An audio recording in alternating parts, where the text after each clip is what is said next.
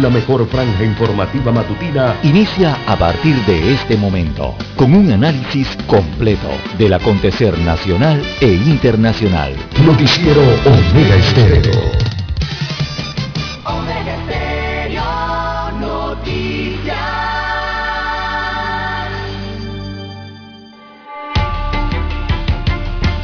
A continuación, los titulares, con los hechos que son noticias hoy.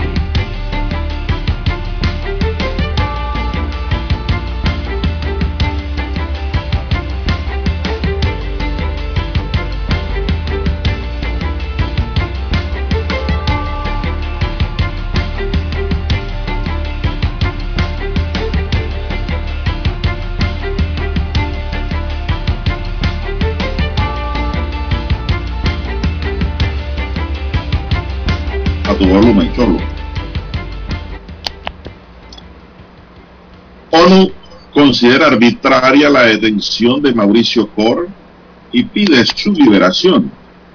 33 meses de prisión tiene de manera preventiva, pues la Fiscalía Especial Anticorrupción ordenó su detención. Para muchos entendidos, inclusive la ONU dice que esto es un exceso. Está detenido provisionalmente sin un juicio. El gobierno no tiene en la agenda negociar un TLC con China, dice Ramón Martínez. Situación actual del país es mejor a la de 2021 según una encuesta a ciudadanos panameños. También tenemos que las autoridades realizan diligencia tras rescate de cinco niñas posibles víctimas de la trata de personas. OIT entregará en julio a la Caja de Seguro Social el informe sobre la situación del programa de invalidez, vejez y muerte. Movimiento Otro Camino afina detalles para sus primeras elecciones internas. Panamá alcanza más de 3 millones de vacunados con dos dosis contra la COVID. También tenemos para hoy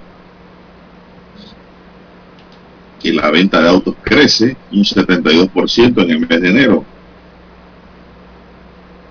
Cierre de escuelas en América Latina, una oportunidad para la región. Dentro de los titulares tenemos que la Casa Blanca descarta una visita de Biden a Ucrania en, un viaje a Europa. El indulto de Fujimori genera polémica en Perú y preocupación internacional. El izquierdista Melechon moviliza miles de personas contra Macron. La izquierda propone una reforma profunda del país con una nueva constitución que dé paso a la sexta república y ponga fin a la actual.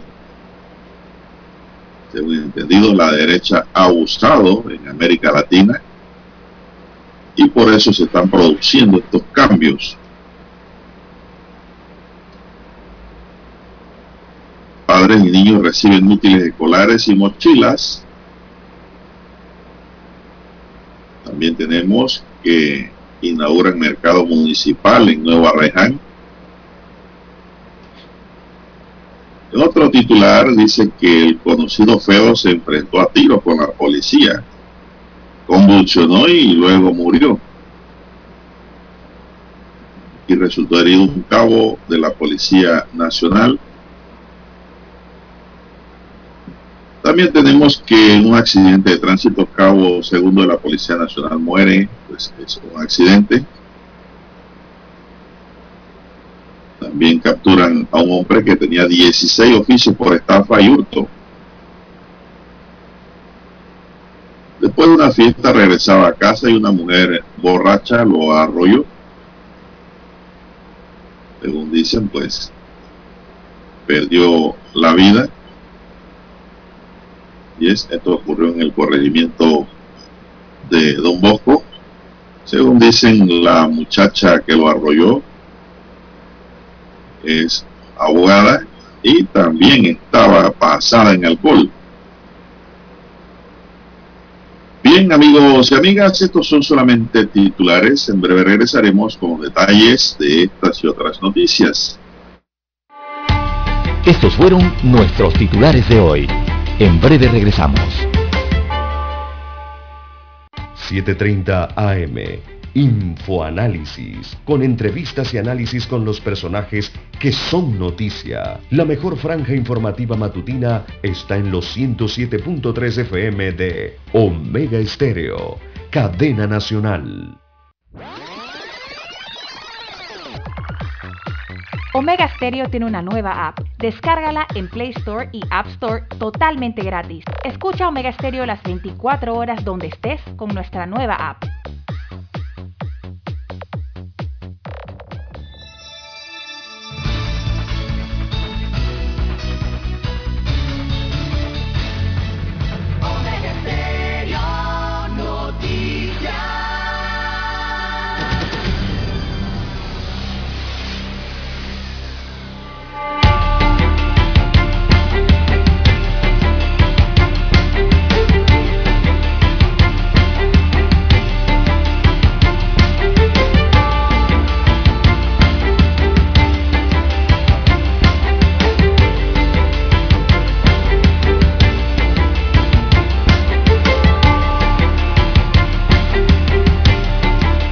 Amigos y amigas, muy buenos días. Hoy es lunes 20, y es 20 de marzo del año 2022. Nos acompaña en el tablero digitalizado de controles don Daniel Arauz Pinto, mientras que en la mesa informativa le saludamos César Lara y Juan de Dios Hernández Sanur para presentarle las noticias, los comentarios y los análisis de lo que pasa en Panamá y el mundo en dos horas de información, como todos los días lo hacemos aquí, con fe y devoción, agradeciendo a Dios Todopoderoso por esa oportunidad que nos da de poder, compartir esta nueva mañana y acompañarle en su vehículo, puesto de trabajo, donde quiera que usted se encuentre. Pedimos para todos salud, divino tesoro, seguridad y protección, sabiduría y mucha fe. Mi línea directa de comunicación es el WhatsApp, doble seis catorce catorce cuatro cinco. Ahí me pueden escribir al doble seis catorce catorce cuarenta y cinco. César Lara está en redes sociales. Lara, ¿cuál es su cuenta? Bien, estamos en las redes sociales en arroba César Lara R, arroba César Lara R es mi cuenta en la red social Twitter. Allí puede enviar sus mensajes, sus comentarios, denuncias, fotodenuncias, el reporte del tráfico temprano por la mañana. Recuerde la dirección o la cuenta en Twitter, también para Instagram, arroba César Lara R. Buenos días a don Daniel ahí en el estudio 1, en la técnica, también a usted, don Juan de Dios, en la unidad remoto, y a todos los amigos oyentes que nos escuchan a nivel eh, local, también a nivel internacional. Dos frecuencias cubren el territorio nacional, todas las provincias, todas las comarcas, el área marítima de Panamá, también en omegaestereo.com, la cobertura es a nivel internacional. Los buenos días también para los que ya han activado su aplicación de Omega Stereo. Si usted no la tiene y no escucha Omega Stereo todavía, en su dispositivo móvil, en su celular, bueno, usted la puede descargar de su tienda Android o iOS. Está a tiempo todavía, es gratuita. También los buenos días a los amigos que nos sintonizan desde ya en sus televisores. El canal es el 856 de Tigo, televisión pagada por cable a nivel nacional. Usted toma su control remoto, si usted tiene televisión pagada Tigo, cable o TV cable, Usted marca el 856 y allí llega la señal de Omega Estéreo. ¿Cómo amanece para este inicio de semana, don Juan de Dios? Excelente. Vamos a las noticias. Ninguna defunción por COVID-19, esta noticia se reportó en Panamá ayer, según confirmó, confirmó el Ministerio de Salud en su informe epidemiológico que hace llegar diario a los medios de comunicación. La entidad enfatizó que este es el primer reporte de este año 2022 sin fallecidos por la enfermedad del COVID-19, que a la fecha ya ha cobrado la vida de 8.156 personas de todo el país en poco más de dos años de pandemia. Este domingo el MINSA confirmó que después de la aplicación de 5.416 pruebas en la última jornada, un total de 193 casos dieron positivo, por lo cual el índice de positividad se ubicó en 3.6%, mientras que la tasa de letalidad se mantuvo en 1.1%. En cuanto a la cantidad de casos activos, el MINSA detalló que estos suman 2.407, de los cuales 2.297 deben estar cumpliendo su aislamiento obligatorio, sea 2.600 en sus casas y 37 en hoteles y otros 110 contagiados han tenido que ser hospitalizados, 96 se mantienen en sala y 14 en la unidad de cuidados intensivos. A la fecha ya Panamá acumula 761.508 casos confirmados de COVID, con los cuales 750.945 personas han logrado recuperarse tras padecer enfermedad, siendo las últimas 260 certificadas en las últimas 24 horas, César. No sé si tienes algún comentario adicional sobre el tema. Eh, simplemente la positividad, don Juan de Dios, eh, muy positiva, en buen sentido, la positividad que marcan las pruebas, don Juan de Dios, 3%, 3.6%, eh, muy buen nivel, eh, sigue bajando entonces eh, los contagios de, COVID-19 en el país, eso habla de bajas o disminuciones en, la mayoría de las estadísticas o los porcentajes, y más positivo aún, don Juan de Dios, para el país, conocer que en las últimas 24 horas no se registró ningún fallecimiento por COVID-19, al menos así eh, lo explica el informe epidemiológico entregado en la última jornada. Por lo menos no hay muertes oficiales en las últimas 24 horas, ni tampoco se agrega allí ningún fallecimiento o defunción rezagado, ninguna muerte rezagada de días o semanas anteriores o de alguna investigación anterior. Así que, bueno, positivo en ese sentido, eh, don Juan de Dios, y la recomendación sigue siendo la misma. Siga cuidándose, amigo oyente. El COVID está allí, el COVID no se ha ido. Usted mantenga eh, sus medidas, ¿verdad? A pesar de que tenemos mayor movilidad, eh, hay más afluencia entonces de la población en las vías públicas y en diferentes actividades, usted trate de mantener entonces sus medidas personales de bioseguridad. Bien, son las 5.44 minutos. En otra nota, el grupo de trabajo sobre la detención arbitraria del Consejo de Derechos Humanos de la ONU concluyó que la privación de libertad del abogado Mauricio Cor y García es arbitraria. El grupo llegó a la conclusión porque contravienen los artículos 3, 8, 9, 10 y 11 de la Declaración Universal de Derechos Humanos y los artículos 2, 9 y 14 del Pacto Internacional de Derechos Civiles y Políticos y se escribe en la categoría 1 y 3. El grupo de trabajo pidió al gobierno de Panamá concluir la celebración del 92 periodo de sesiones que adopte las medidas necesarias para remediar la situación de Cori García sin dilación y poner en conformidad con las normas internacionales pertinentes del caso incluidas las dispuestas en la Declaración Universal de Derechos Humanos y el Pacto Internacional de Derechos Civiles y Políticos. El grupo de la ONU considera que teniendo en cuenta todas las circunstancias del caso, el remedio adecuado sería poner a Cory García inmediatamente en libertad y conceder el derecho efectivo a obtener una indemnización y otros tipos de reparación de conformidad con el derecho internacional. El grupo de trabajo instó al gobierno a que lleve a cabo una investigación exhaustiva e independiente de las circunstancias en torno a la privación arbitraria de libertad de Cor y adopte las medidas pertinentes contra los responsables de la violación de sus derechos. El proceso se instauró con motivo de órdenes de privación de libertad dictadas contra Cor por la Fiscalía Especial Anticorrupción el 21 de junio y 22 de agosto de 2019 es nacional de Panamá, tiene 51 años, abogado y actualmente se encuentra detenido en el Renacer desde hace 33 meses. Durante la celebración del 92 periodo de sesiones, que fue del 15 al 19 de noviembre del Grupo de Trabajo sobre la Detención Arbitraria, relativa a Mauricio Cori García, la decisión está publicada en el portal Consejo de Derechos Humanos de la ONU en la dirección respectiva. Conforme se observa en la página, Panamá entra a formar parte del grupo de países como Venezuela, Cuba, Federación Rusa, Tayikistán, eh, República Islámica de Irán, Bielorrusia, Arabia Saudita, Irak, Burundi y Emiratos Árabes Unidos, entre otros. Múltiples circunstancias alegadas a lo largo de la denuncia señalan que la privación de libertad de Cor era arbitraria bajo la denominada 1 y 3 Bueno, eso está hoy en el diario La Estrella. La noticia continúa para los que quieran ampliar más sobre el tema. Son las 5.47 minutos en su noticiero Ministerio, el primero con las últimas.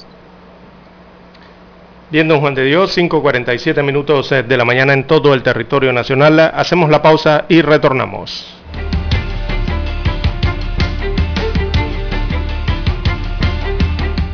Noticiero Omega Estéreo. La mejor franja informativa matutina está en los 107.3 FM de Omega Estéreo, 530 AM. Noticiero Omega Estéreo presenta los hechos nacionales e internacionales más relevantes del día. 730 AM. Infoanálisis, con entrevistas y análisis con los personajes que son noticia. De 8 y 30 a 9 y 30 de la mañana, sin rodeos, con Álvaro Alvarado. De lunes a viernes por Omega Estéreo. Omega Stereo tiene una nueva app. Descárgala en Play Store y App Store totalmente gratis. Escucha Omega Stereo las 24 horas donde estés con nuestra aplicación totalmente nueva. En centrales telefónicas, la casa del teléfono es tu mejor opción. Te asesoramos y ofrecemos buena atención. Años de experiencia, trabajando para ti. La casa del teléfono, ubicados en Via Brasil y Vista Hermosa. La casa del teléfono, líder en telecomunicaciones. La casa del teléfono, distribuidores de Panasonic. Ven a visitarnos. La casa del teléfono. 229-0465 lsdtcorp.com Distribuidor autorizado Panasonic Para anunciarse en Omega Estéreo, marque el 269-2237.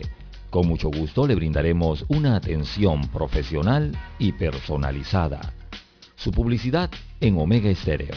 La escucharán de costa a costa y frontera a frontera. Contáctenos 269-2237. Gracias.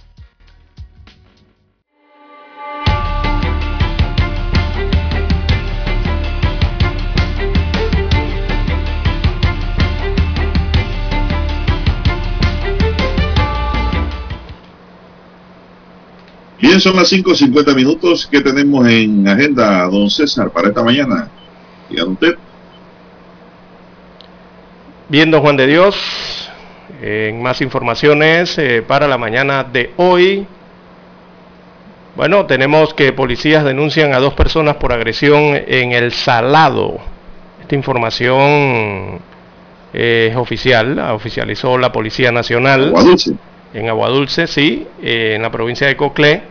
Y es una denuncia, veamos, por... eh, no, es en contra, es en contra de las personas bajo las siglas T. García y G. Montenegro eh, interpusieron entonces eh, representantes de la Dirección Nacional de Asesoría Legal de la Policía Nacional, supongo que estos son los uniformados, en la personería de Remedios. No, esto no es en Coclé, en Remedios, ya que los mismos están siendo señalados como responsables de agredir a varios policías en la comunidad de El Salado.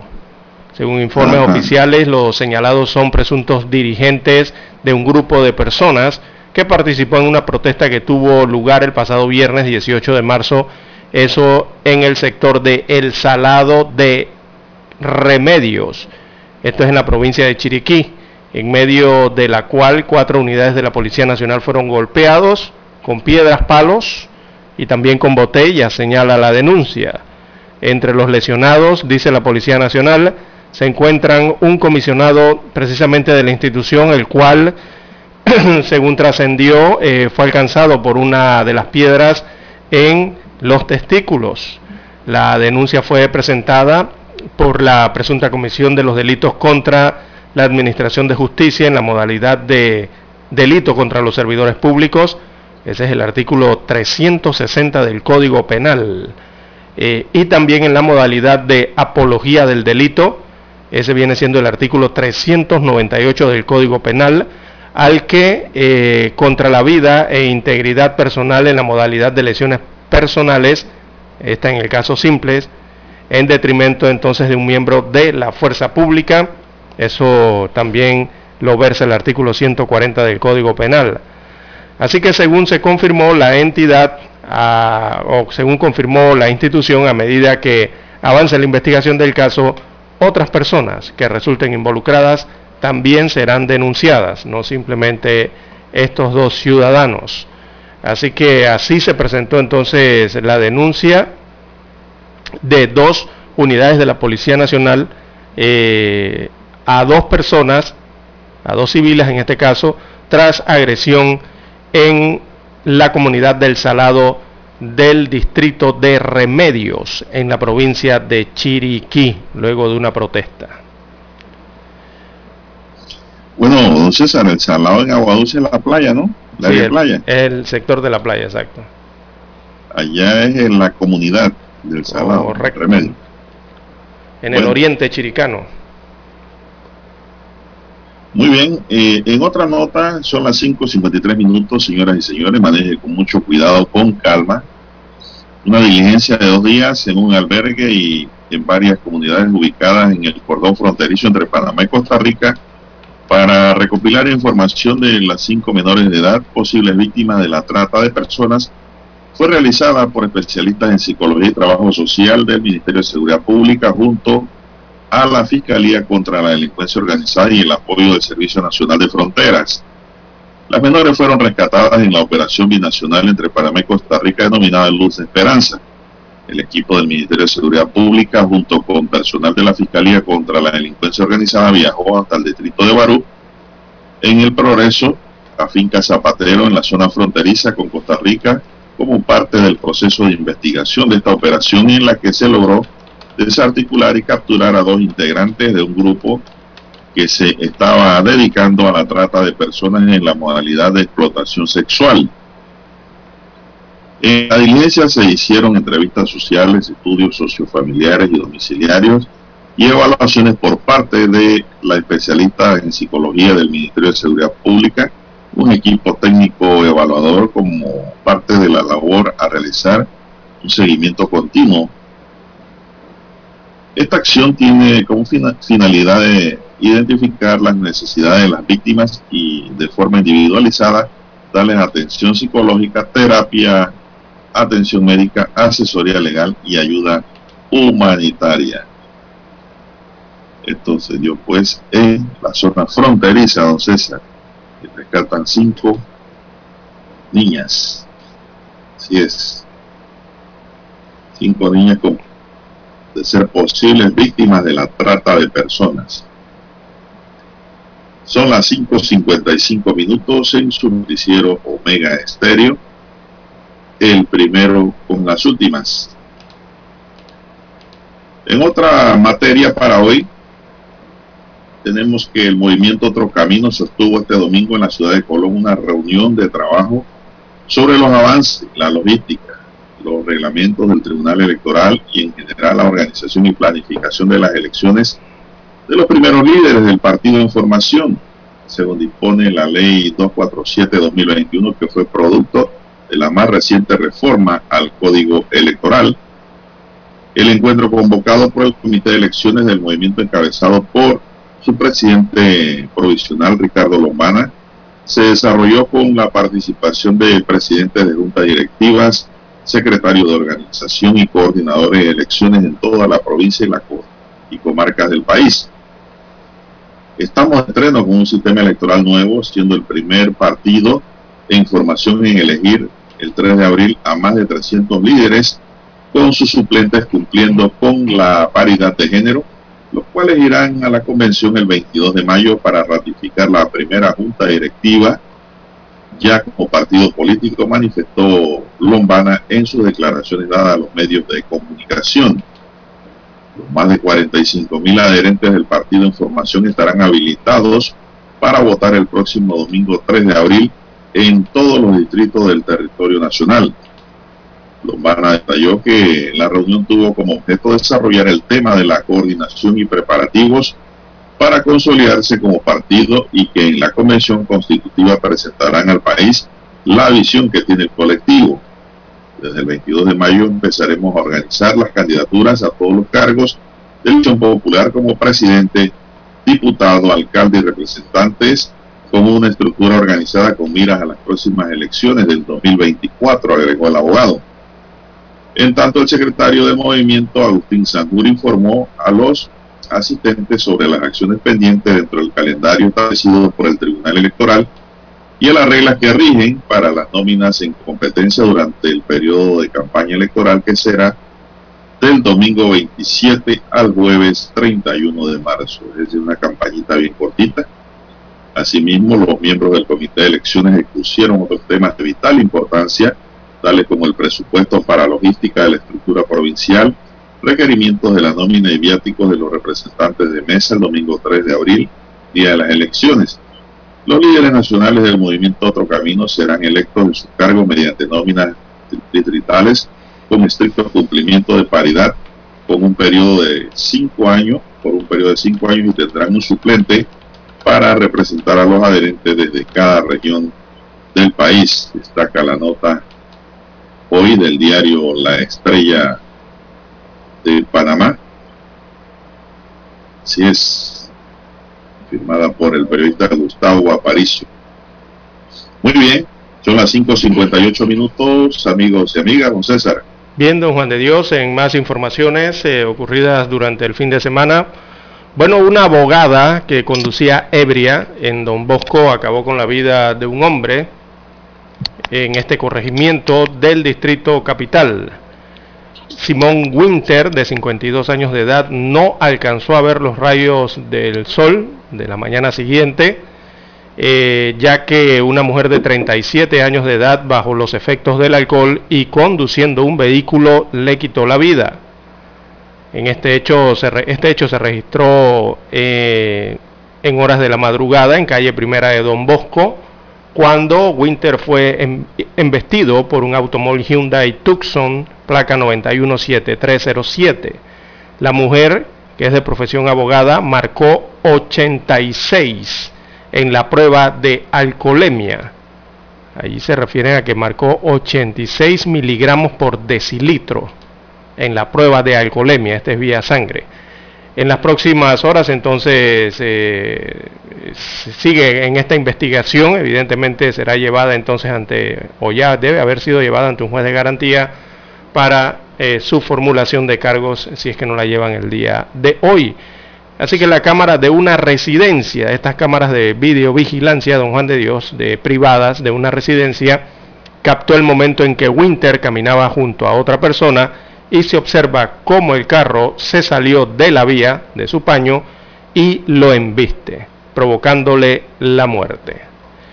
Esto se registró durante el fin de semana en el corregimiento de Don Bosco, aquí en el distrito capital. Bueno, aquí, don César, el tema es de que hay que determinar también el conductor cuál era su condición, porque dice en la noticia que también iba de una fiesta. El conductor, sí, eh, marcó... el peatón. Ah, bueno, el peatón. La noticia dice que la joven, de la cual no se da el nombre, eh, nada más dicen que es, de, abogada de profesión, pero creo que años. 37 años. 36 años, sí. Sí, ayer lo leí en redes sociales. Eh, atropelló, pero hoy veo también de que dice la noticia del siglo de que el finado, el finado Simón Winter, Dice, también iba para la casa luego de haber departido con amigos en una fiesta. Entonces, aquí hay una situación que hay que investigar a profundidad, ¿no? Para ver de quién fue la imprudencia. Si del, de la conductora o del peatón. Y también ver el nivel de alcohol que pudiera tener el peatón. Eh, la cámara yo creo que va a ser muy elocuente, Lara, en el video eh, la Cámara pues, le va a indicar a las autoridades de investigación de quién fue la imprudencia, si de la conductora del peatón. Casos y cosas de la vida, pero Lara, hay una gran verdad de que no se debe conducir cuando se toma licor. No se debe conducir bajo ninguna circunstancia porque si el peatón es imprudente, el conductor en su sano juicio tal vez puede evitar una muerte, un atropello. Son temas que van a tener que debatirse en la audiencia sobre este caso ocurrido el fin de semana. Vamos a la pausa, don Dani, para escuchar nuestro himno nacional.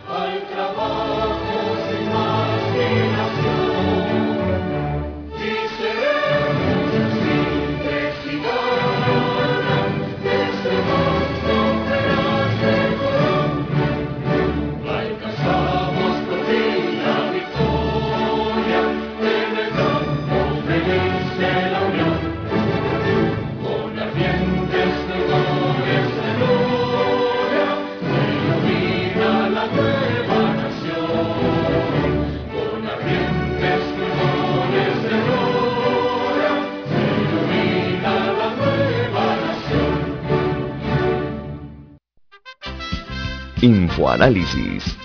De lunes a viernes, de 7 y 30 a 8 y 30 de la mañana por los 107.3 FM de Omega Estéreo. Con Guillermo Antonio Adames, Rubén Darío Murgas, Milton Enríquez Cohen y Camila Adames Arias. Infoanálisis. El programa para gente inteligente como usted.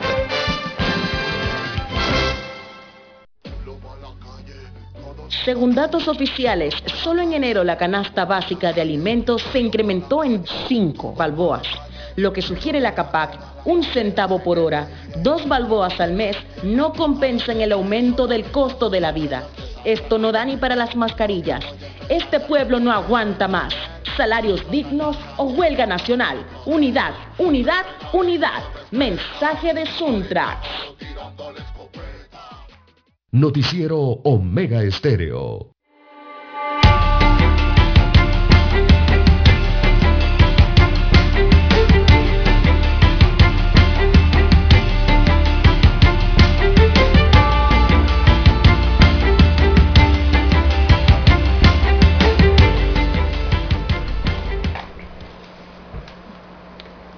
Bien, las 6.7, 6.7 minutos eh, de la mañana en todo el territorio nacional.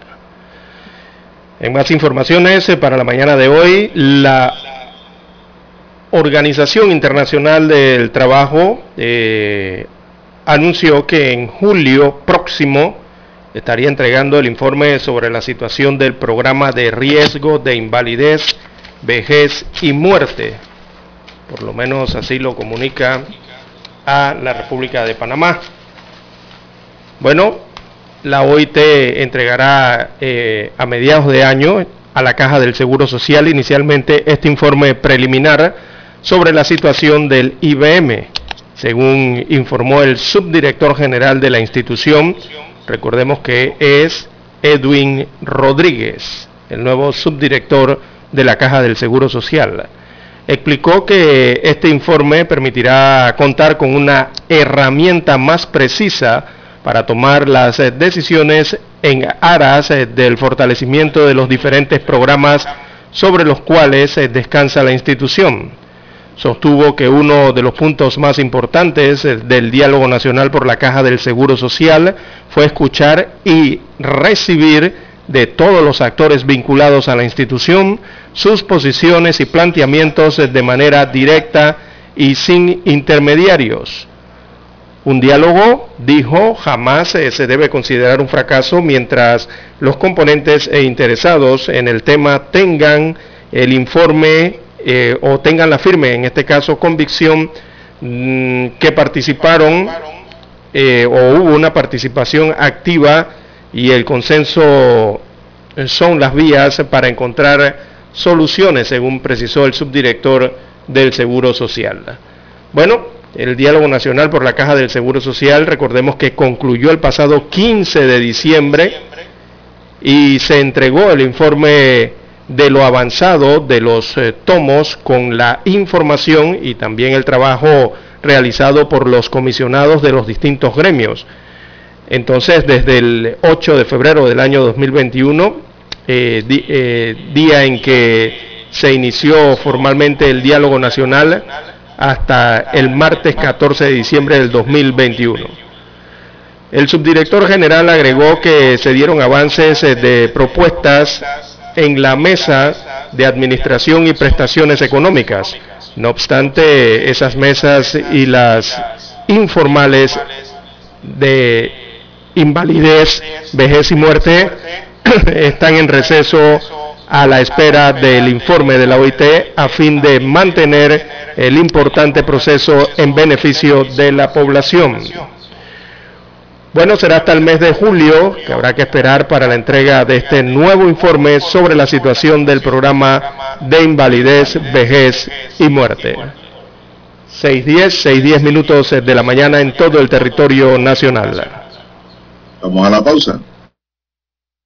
La mejor franja informativa matutina está en los 107.3 FM de Omega Estéreo. 5.30 AM. Noticiero Omega Estéreo. Presenta los hechos nacionales e internacionales más relevantes del día. 7.30 AM. Infoanálisis. Con entrevistas y análisis con los personajes que son noticia. De 8 y 30 a 9 y 30 de la mañana. Sin rodeos. Con Álvaro Alvarado. De lunes a viernes por Omega Estéreo.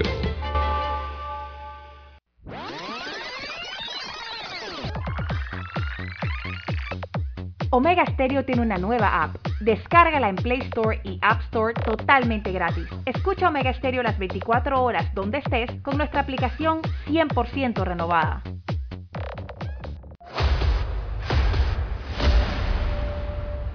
Desde los estudios de Omega Estéreo, establecemos contacto vía satélite con la voz de América. Desde Washington, presentamos el reportaje internacional.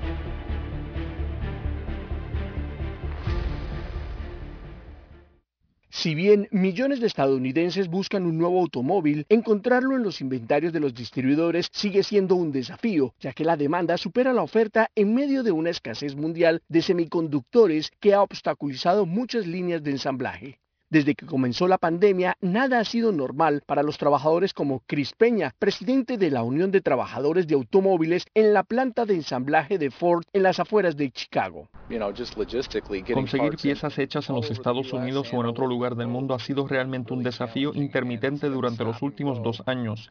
En la planta de ensamblaje de Chicago podemos producir miles de automóviles por día, pero esto realmente ha ralentizado la producción y esta semana estamos despedidos temporalmente. Este es el más reciente de una serie de paros laborales en las plantas automotrices de todo el país, mientras que Ford y otros fabricantes luchan por satisfacer la creciente demanda de vehículos nuevos en medio de una escasez mundial de Semiconductores que controlan los sistemas electrónicos en la mayoría de los vehículos y Chris Peña también destaca. No es solo un microchip, quiero decir que estos autos tienen múltiples microchips que ejecutan diferentes componentes.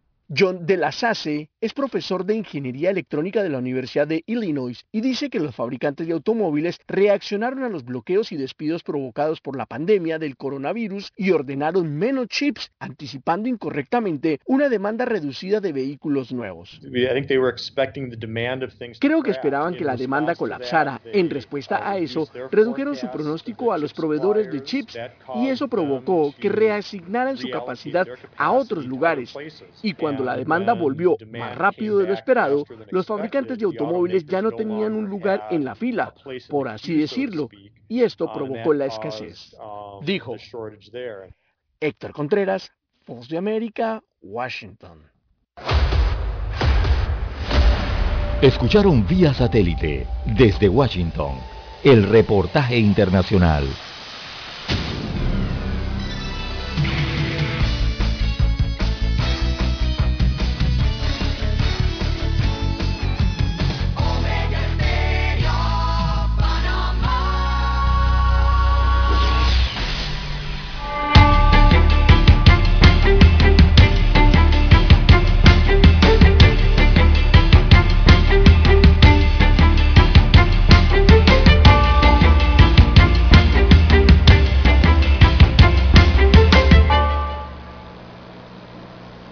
Bien, las 6.14, 6.14 minutos eh, de la mañana en todo el territorio nacional.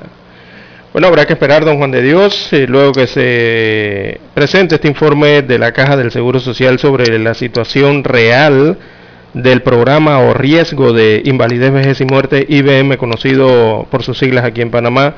Esto se espera su presentación para el mes de julio por parte de la OIT. Se lo va a entregar a la Caja del Seguro Social. Así que, bueno, a esperar qué trae ese informe, don Juan de Dios, porque ya anteriormente otros informes eh, revelaban déficit de 8 mil millones de dólares, por ejemplo, en el pago de pensiones del subsistema de reparto definido en 10 años, y presentaban otros déficits, ¿no?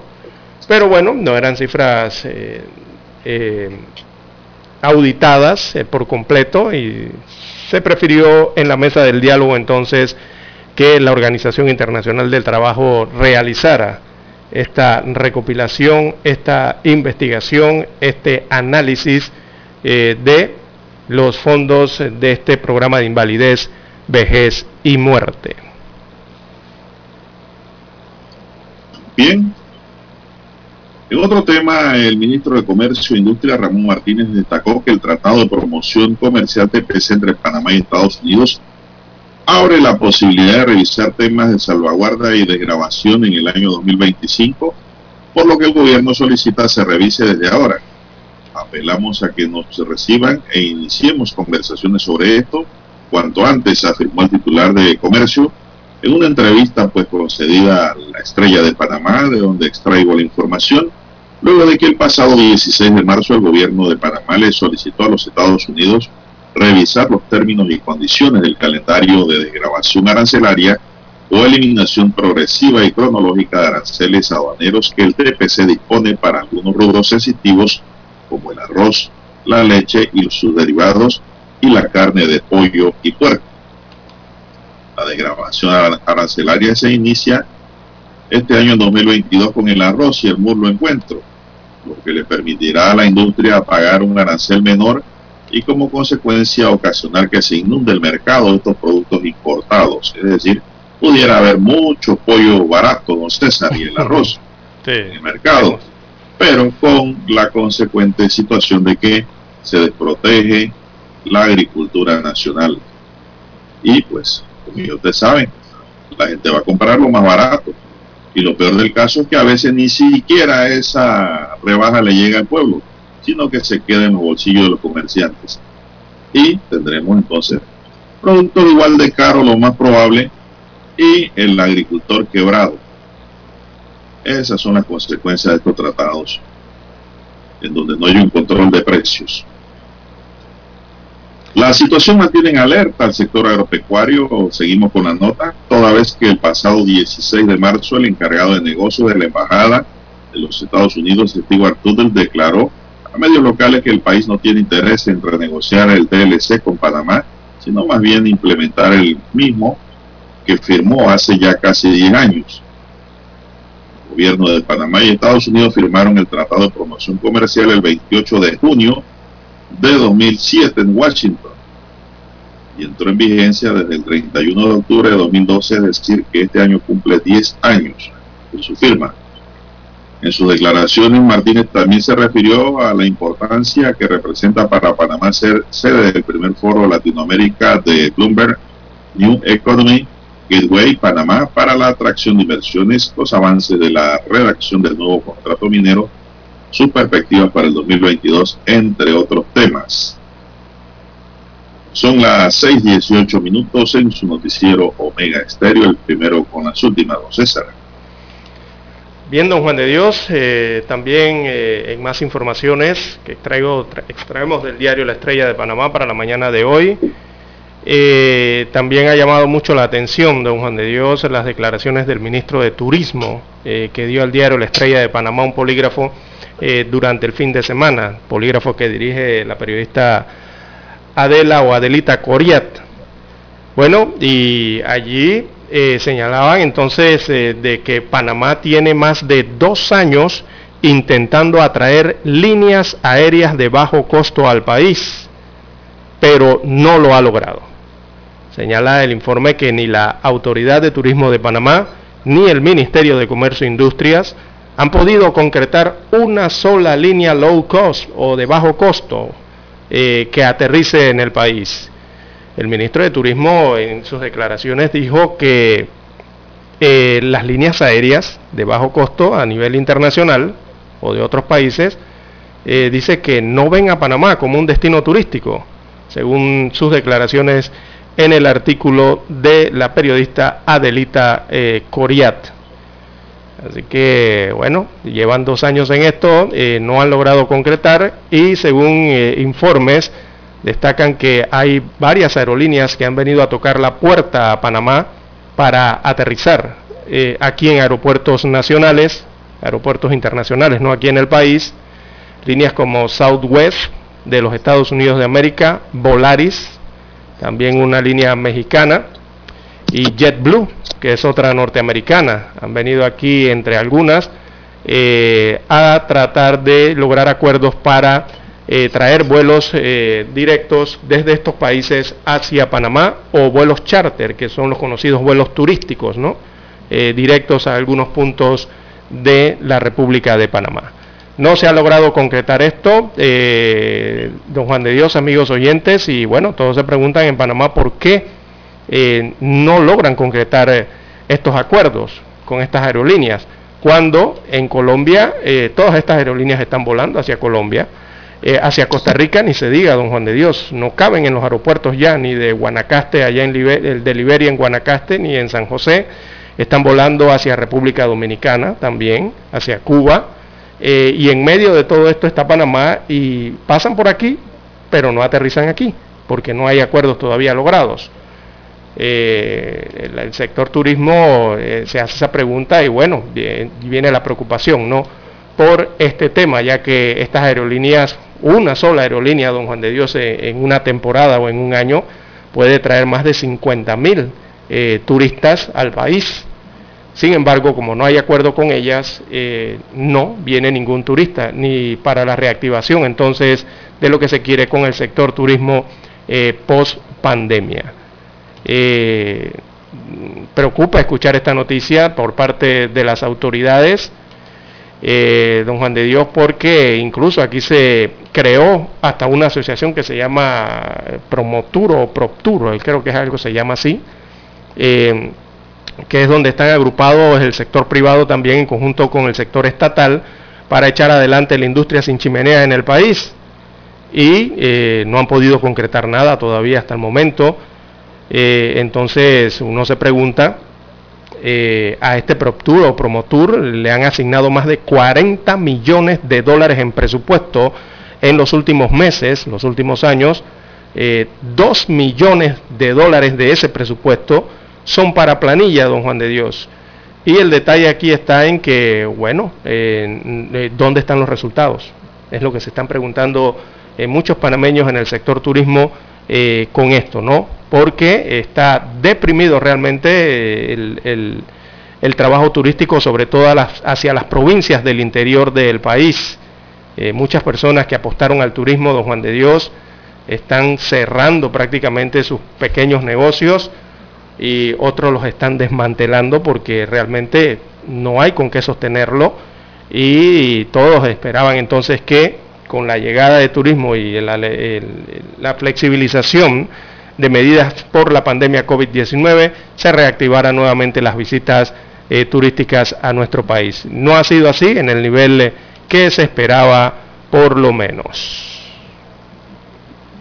Bien, bueno, esperemos que se reactive el turismo lo antes posible porque es una forma, don César, de hacer eh, negocios y inversión extranjera directa. El sector, sí, la inversión extranjera y más después de estos tiempos de pandemia en donde mucha gente busca lugares eh, sanos, lugares atractivos.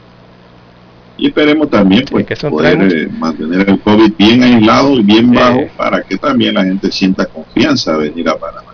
Sí, veo aquí rápidamente. Estas noticias, Adelante. Estas noticias, por ejemplo, de que ayer se registró cero víctimas por el COVID, Positivo. es una noticia que debe retumbar los oídos internacionales. Claro y es un trabajo de colaboración que tiene que hacer el MINSA y no quedarse dormido.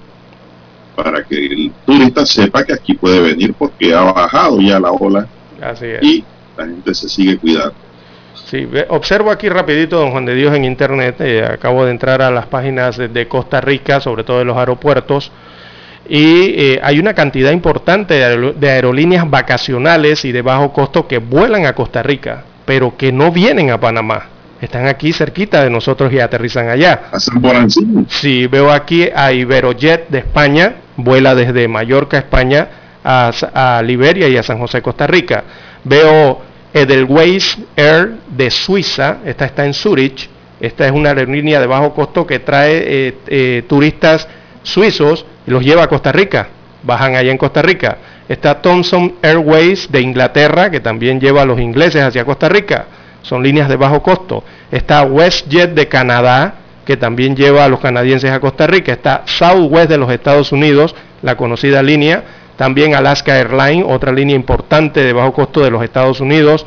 Está Sun Country Airlines de los Estados Unidos, aterriza en Costa Rica.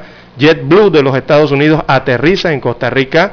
Volaris de México e Interjet de México también llevan vuelos turísticos, o sea, estos vuelos charter eh, hacia Costa Rica, hacia San José o hacia Liberia, allá en Guanacaste, que tienen un aeropuerto, es un aeropuerto provincial inclusive, y allá aterrizan todas estas aerolíneas, don Juan de Dios, líneas importantes a nivel internacional.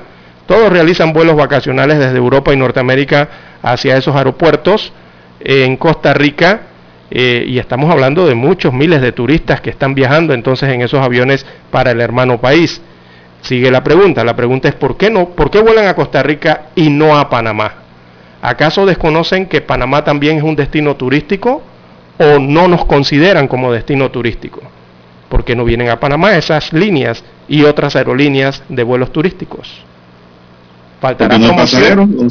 ¿Faltará promoción? No, pasajeros hay porque están volando hacia Costa Rica, hacia Santo Domingo, hacia República Dominicana y hacia Costa Rica. Todas esas pasajeros para allá, para esos destinos, con pasajeros un vuelo charter no se mueve si no tiene pasajeros, don Juan de Dios. Y todas las aerolíneas están volando semanalmente hacia esos países. ¿Usted sabe por qué buscan estos países, Lara? A ver. Por la moneda. También, sí, bajos costos, bajos costos para el turista. la moneda, el colón vale menos que el dólar. Y los bajos costos para los turistas. come muy bien en Costa Rica. Come delicioso. Usted en Panamá con dos dólares se come una empanada y una Coca-Cola y queda debiendo. Esa es la gran diferencia. el valor de la moneda. Hay que ver lugares económicos. Exacto. Y cómo están promocionando al país también, don Juan de Dios. Porque si no estamos visibles... Encima de eso promocionan su país muy bien. Exactamente. Si no estamos visibles, eh, digo, los turistas agarran para donde ven más promoción, ¿no? Entonces, si tenemos la moneda del dólar que eh, tiene un valor distinto, claro, te dan menos por más. Entonces tienes que hacer una campaña turística de verdad, tienes que acondicionar lugares turísticos buenos, tienes que mejorar tu red vial. Exactamente. Si usted hace una campaña diciendo que vaya a la luna, vaya a Panamá, bueno, ya es otro tipo de campaña. No tiene que ir a la luna para rodar sobre hoyos. Así es, hay muchas cosas, que, vender de Panamá. Si no se ponen a tono, si no se arreglan, jamás va, el país va a despegar en, ese, en esa industria. Aquí se promocionó mucho el tema del turismo de compras, don Juan de Dios, eh, principalmente hacia la zona libre de Colón y también con la, el desarrollo de grandes eh, centros comerciales, sobre todo acá en Ciudad Capital. Eso atrajo mucho también a sudamericanos a las compras. Eh, por allí hay un nicho importante que desarrollar y también están eh, los paquetes todo incluidos. Recordemos que hacia el interior del país y también aquí en Ciudad Capital y en el Caribe ahora eh, hay muchos resorts que son todo incluido. Una cosa que busca el turista a nivel internacional es que todo esté incluido en el paquete. Don Juan de Dios, ¿por qué? Porque al final eso eh, le, significa bajos costos cuando todo está incluido en el paquete vacacional. Así que, bueno, eh, hay que desarrollar promoción, don Juan de Dios, eh, para el país en el tema turístico y las autoridades encargadas o los gremios eh, o las agrupaciones que se han hecho se, han se les ha dado presupuesto estatal para esto, yo creo que deben activarse mejor, ¿no? En este sentido, promocionar algo más. Bueno, vamos a hacer una pausa ahora para escuchar nuestro himno nacional, amigos y amigas oyentes.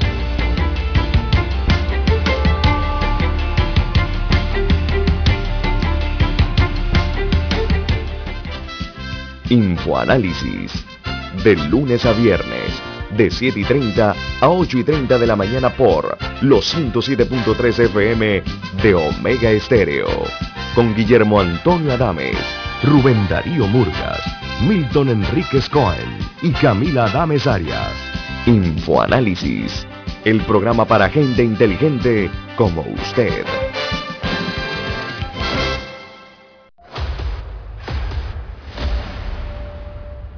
Desde los estudios de Omega Estéreo, establecemos contacto vía satélite con la voz de América.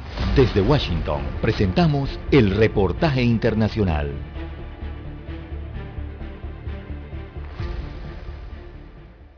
El Ministerio de Salud de Nicaragua anunció que desde el 10 de marzo el país inició un nuevo ciclo de vacunación para seguir protegiendo a los nicaragüenses contra el COVID-19, consistente en la repetición del esquema de inmunización contra este coronavirus. Esto significa que todos los que completaron su esquema de inmunización consistente en tres dosis pueden iniciar el nuevo ciclo con la aplicación de la primera dosis de la inmunización una vez cumplidos los tres meses de intervalos que solicita la autoridad sanitaria. La vicepresidenta y primera dama del país, Rosario Murillo anunció esta nueva estrategia del Ministerio de Salud y aclaró que este nuevo esquema de inmunización corresponde al 2022, después de haber finalizado el 2021 con más del 50% de la población inoculada. Que ha iniciado el nuevo esquema de vacunación voluntaria contra la COVID-19 correspondiente a este año que cursamos 2022 sin embargo, ante los comentarios de ciudadanos con algo de confusión sobre las directivas, el Ministerio de Salud aclaró que no se trata de la aplicación de una cuarta dosis, sino una primera del nuevo esquema que consta de dos dosis. El epidemiólogo Álvaro Ramírez comentó a La Voz de América que por ahora no existe una valoración científica que apruebe esta estrategia del Ministerio de Salud de Nicaragua, por lo que destacó que no tiene ningún sentido. No, no, o sea, simplemente si ya te pusiste las primeras dos dosis el resto es refuerzo, pero en ninguna parte del mundo se está exigiendo poner nuevamente las primeras dos dosis. En medio de esta confusión y la limitada información disponible, el Ministerio de Salud dijo a través de su cuenta en Facebook que los ciudadanos recibirán una nueva cartilla de vacunación con el inicio de este nuevo esquema. Daliano Caña, Voz de América, Nicaragua. Escucharon vía satélite desde Washington el reportaje internacional. Omega Estéreo, 24 horas en FM Estéreo. Esto es un insulto al trabajador. Ante la alza desenfrenada de los precios de la comida, las medicinas y el combustible, la CAPAC quiere aumentar solo un centavo por hora, o sea, 8 centavos por día, aproximadamente dos balboas al mes. Esto no da ni para las mascarillas. Llamamos a los trabajadores a la unidad y a la lucha. No aceptaremos migajas mientras los empresarios se hacen más millonarios. Salarios justos o huelga nacional. Mensaje de Suntra.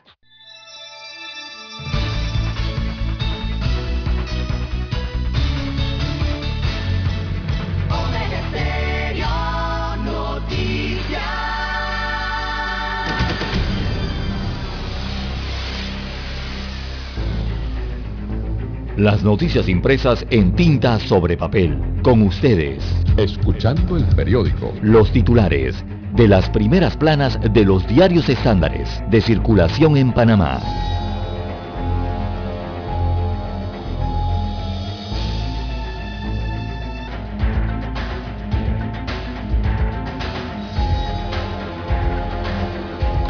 Bien, amigos oyentes, el diario La Estrella de Panamá titula para este lunes 21 de marzo del año 2022, Naciones Unidas pide inmediata liberación de Mauricio Cort. Así que el grupo de trabajo sobre la detención arbitraria del Consejo de Derechos Humanos de la Organización de las Naciones Unidas concluyó que la privación de libertad de Mauricio Cort y García es arbitraria el abogado se mantiene en el centro penitenciario El Renacer desde el 23, perdón, desde hace 33 meses, luego de que la Fiscalía Especial Anticorrupción ordenara su detención. Bien, en más informaciones eh, para la mañana de hoy del diario La Estrella de Panamá, en su primera plana tenemos Ministro Martínez dice que el gobierno no tiene en su agenda negociar un TLC con China.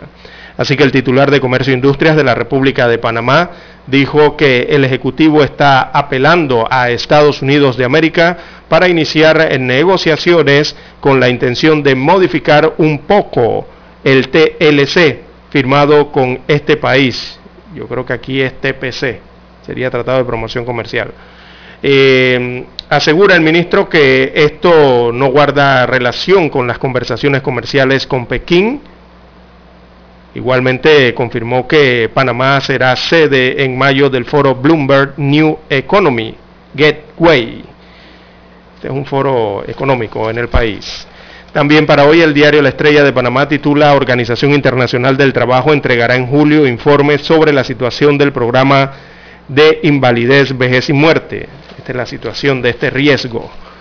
También en los deportes, la medallista perdón, Jessica Jiménez, Jessica con sí, Jessica Jiménez, eh, una vida dedicada entonces a la esgrima y a la medicina deportiva. Reportaje especial hoy de su vida en el diario La Estrella de Panamá. También en Café La Estrella aparece reportaje a Gilberto Santa Rosa. Bueno, veamos qué dijo el salsero. Dice, no es bueno dejar de ser para entrar en una tendencia. Bueno, la decana de la prensa nacional conversó con el cantautor puertorriqueño Gilberto Santa Rosa sobre su larga carrera, la importancia de ser auténtico y de su próximo disco Cartas sobre la Mesa. También para hoy la portada del diario La Estrella de Panamá titula El transfugis perdón, el transitismo panameño, modelo y narrativa única, no tiene que ver con política. ¿ah? Así que la estrella de Panamá inicia una serie de entregas en las que se reflexiona sobre la historia nacional desde la perspectiva de diferentes autores.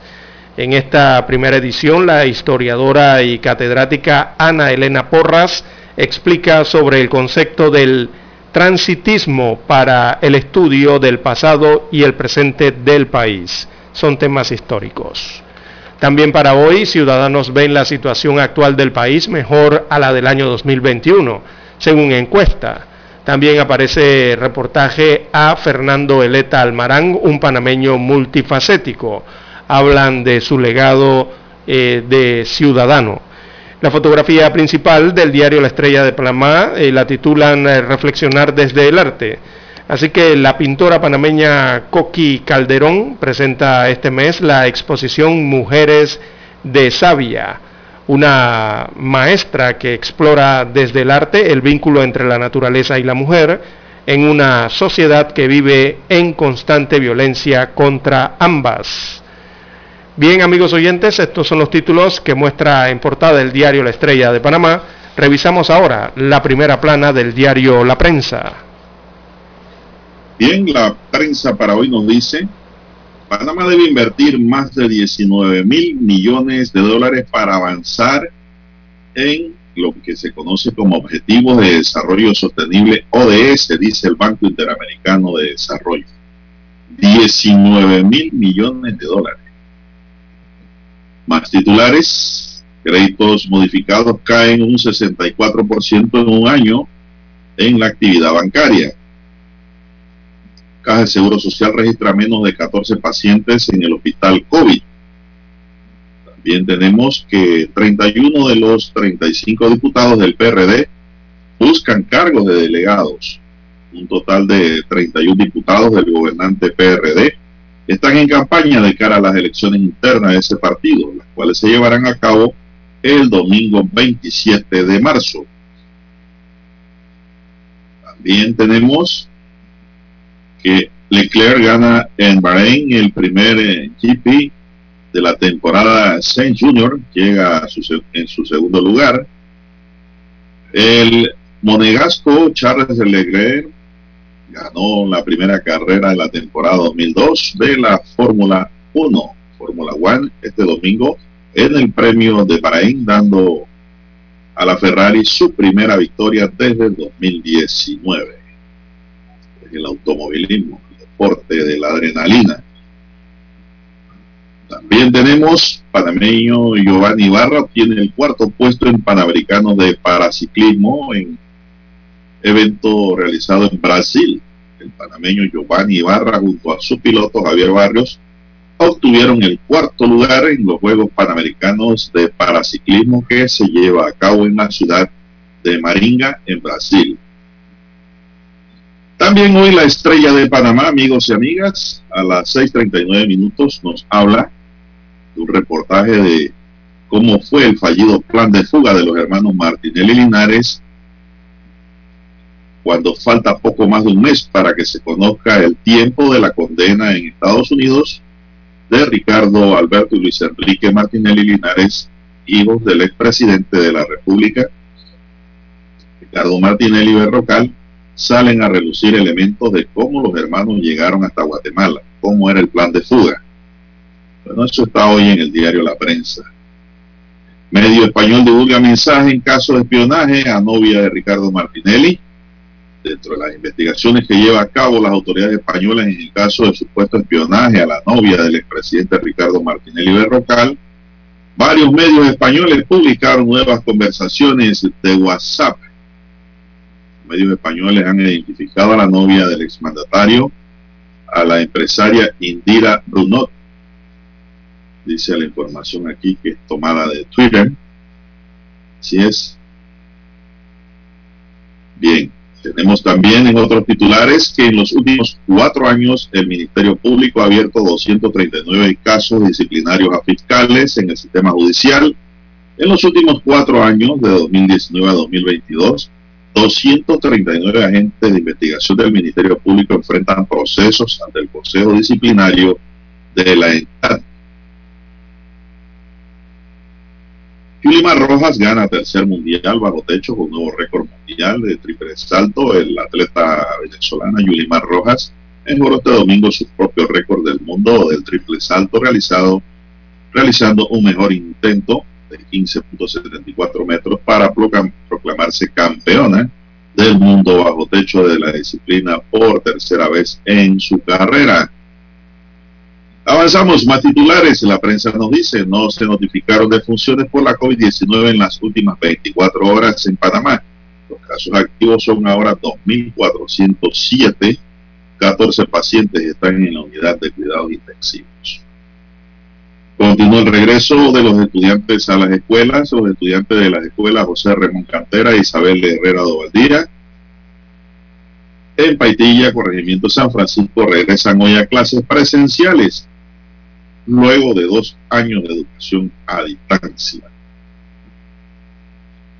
Un tribunal detiene construcción de Amazon en África. La justicia sudafricana paralizó la construcción de la sede continental de Amazon en África, un complejo en Ciudad del Cabo, dando razón a grupos indígenas que reclamaban que esa tierra es sagrada. Es una sentencia publicada el domingo. Es decir, usted no puede sembrar un clavo en tierra sagrada. Más titulares, después de un año así avanza la vacunación contra la COVID-19 en el vacunómetro. Así es, un año después de que comenzó la vacunación, en Panamá el 76% de la población meta de 5 años en adelante tiene dos dosis de la vacuna contra la COVID-19, lo que representa 3.386 personas.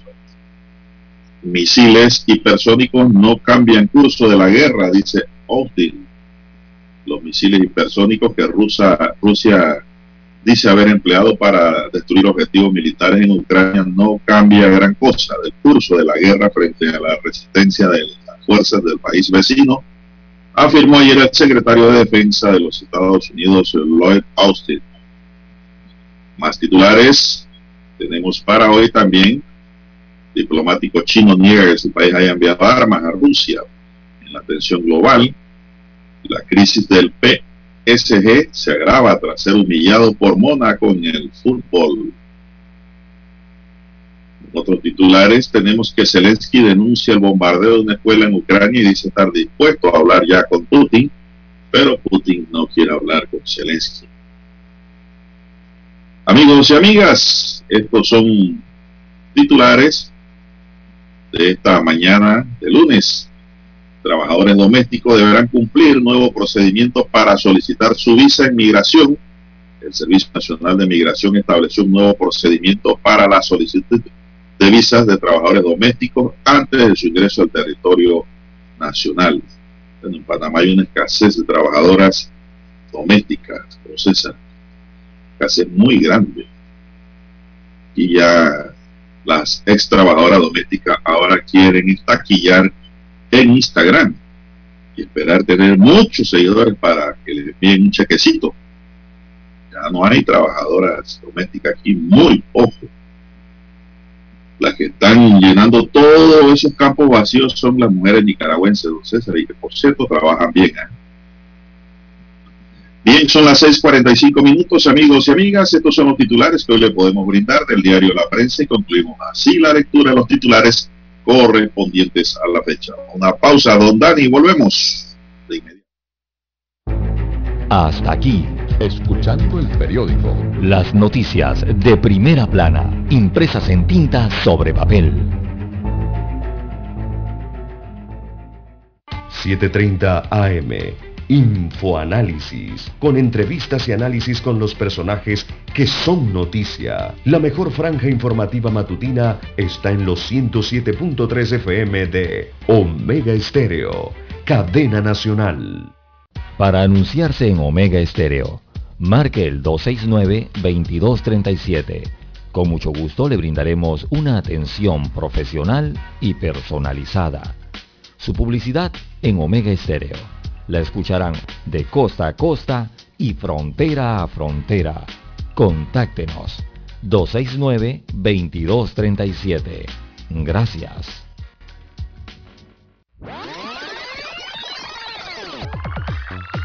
Omega Stereo tiene una nueva app. Descárgala en Play Store y App Store totalmente gratis. Escucha Omega Stereo las 24 horas donde estés con nuestra nueva app.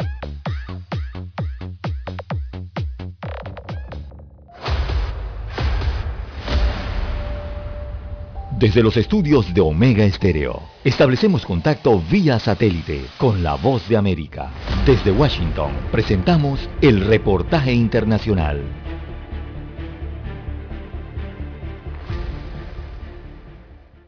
La Organización Panamericana de la Salud, la OPS, informó que en la región se está experimentando una disminución en los casos detectados por COVID-19, cercana al 19%, mientras que los fallecimientos también disminuyeron en un 18% en cifras comparadas con la semana anterior. En conferencia de prensa, el subdirector de la OPS, Dr. Harbas Barbosa, formuló un llamado a las autoridades para que se adelante un plan equitativo de vacunas, porque aún hay territorios en la región con menos de la mitad de su población inmunizada, destacando que no es el momento de bajar la guardia con las medidas de protección, ya que se mantiene latente el riesgo de la aparición de una nueva variante más contagiosa o del repunte en la cantidad de casos y puntualizó. Las infecciones por COVID y las muertes están disminuyendo en la mayoría de la región, pero todavía tenemos muchos casos y muertes que se registran cada día, lo que indica claramente que la transmisión no está todavía bajo control. Desde que el virus llegó a las Américas hace dos años, 149 millones de casos de COVID-19 se han registrado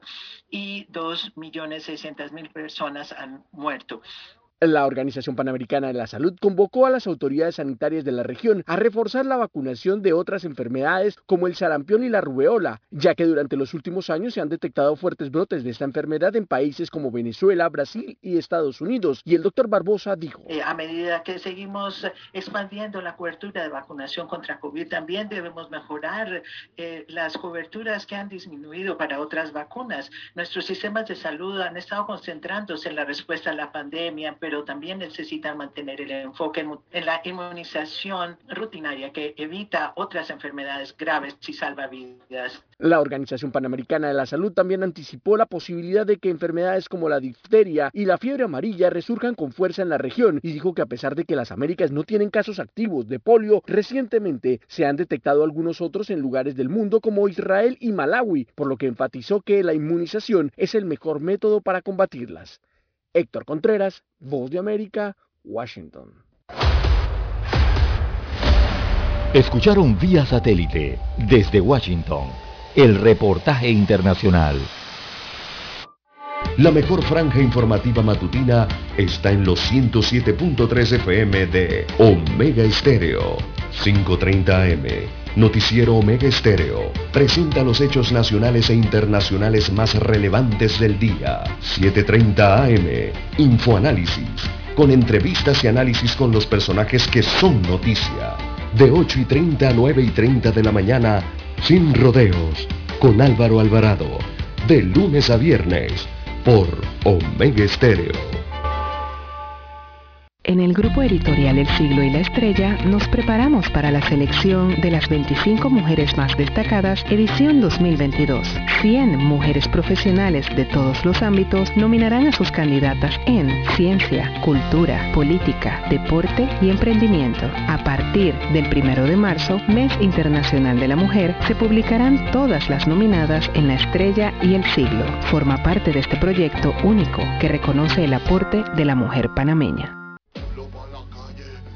Según datos oficiales, solo en enero la canasta básica de alimentos se incrementó en 5 balboas, lo que sugiere la CAPAC, un centavo por hora, dos balboas al mes, no compensan el aumento del costo de la vida. Esto no da ni para las mascarillas. Este pueblo no aguanta más. Salarios dignos o huelga nacional. Unidad, unidad, unidad. Mensaje de Suntra. Omega Estéreo, 24 horas en FM Estéreo. Es momento de adentrarnos al mar de la información. Este es el resultado de nuestra navegación por las noticias internacionales más importantes en este momento.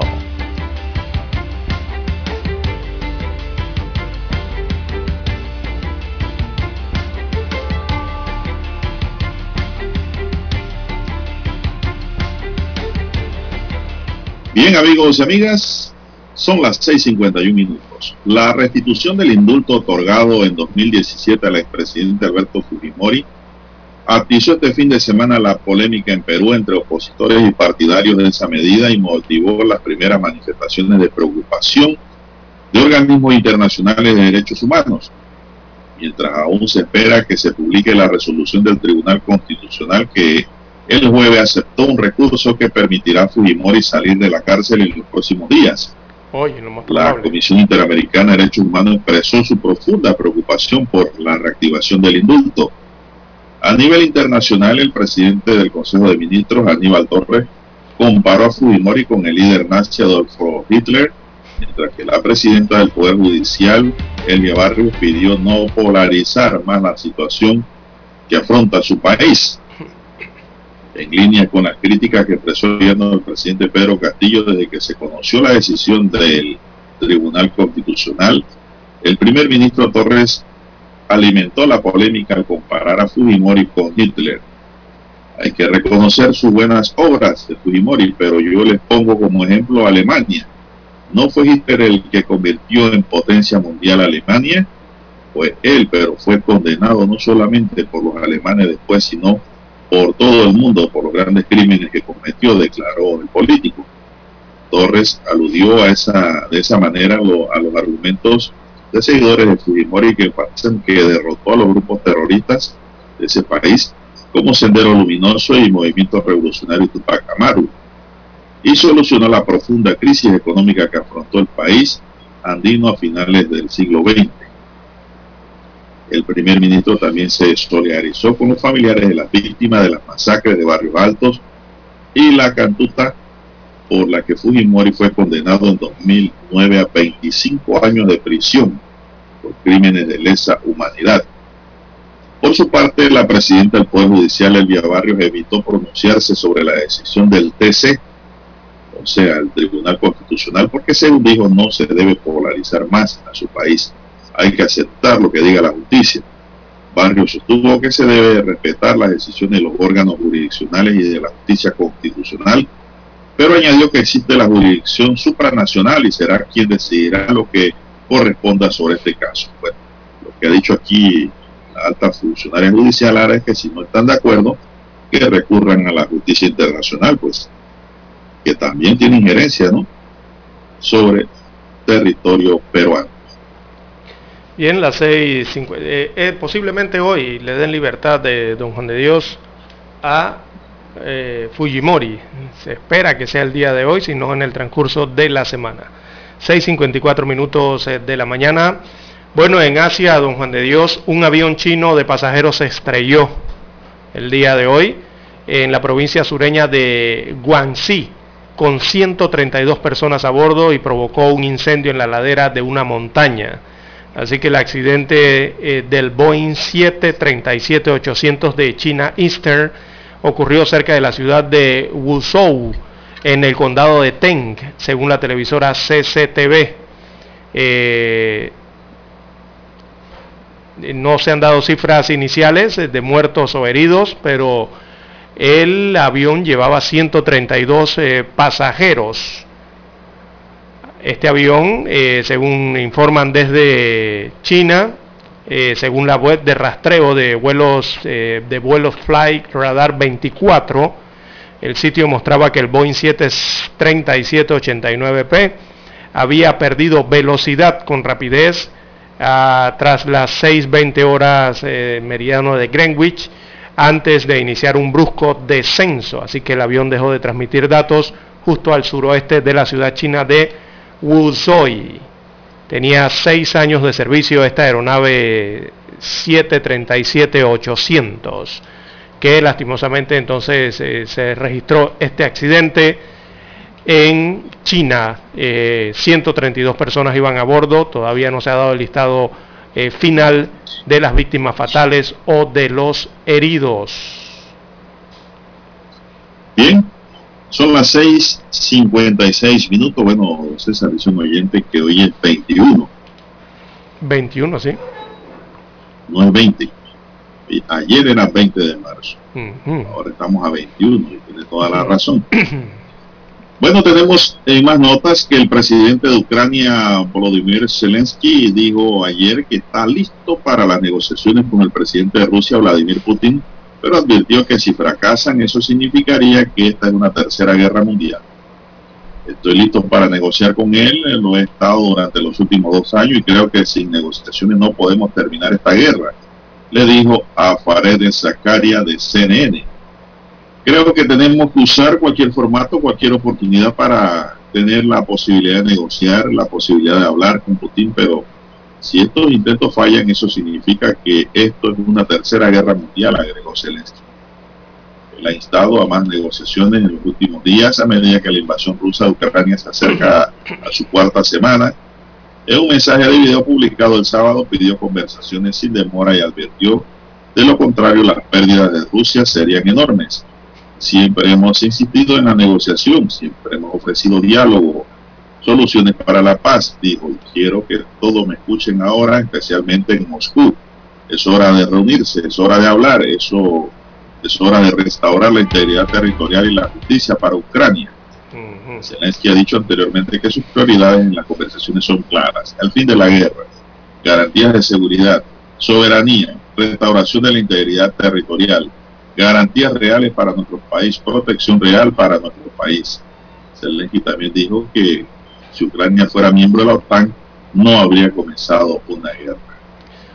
Bien, eh, Rusia ayer le dio un ultimátum a las fuerzas ucranianas para que abandonen la ciudad de Mariupol a partir de hoy lunes, según eh, destacó el gobierno ruso, que aseguró que las fuerzas ucranianas que depongan las armas podrán abandonar la zona de forma segura y sin que su vida corra peligro según dijo el Kremlin.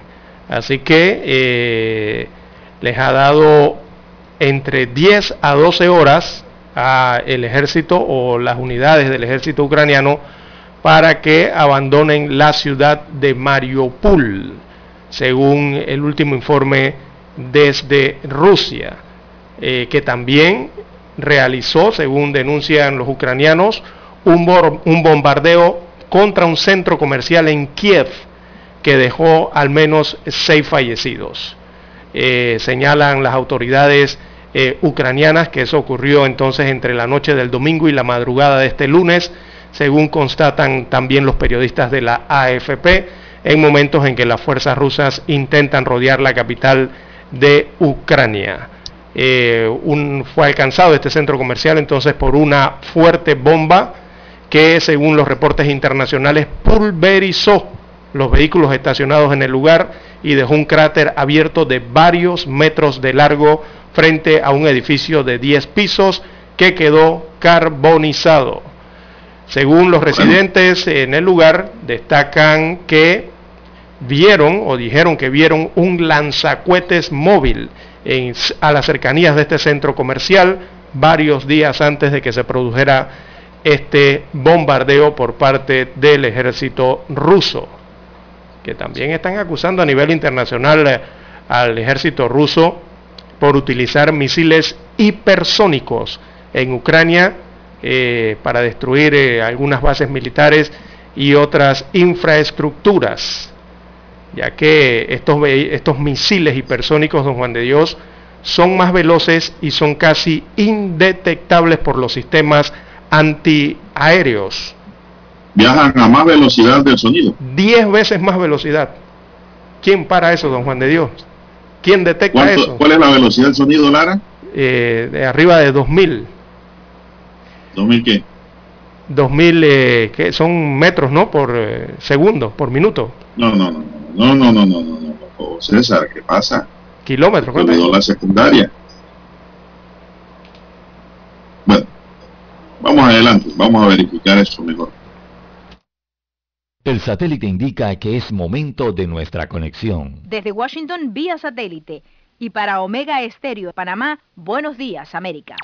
Buenos días América, vía satélite desde Washington.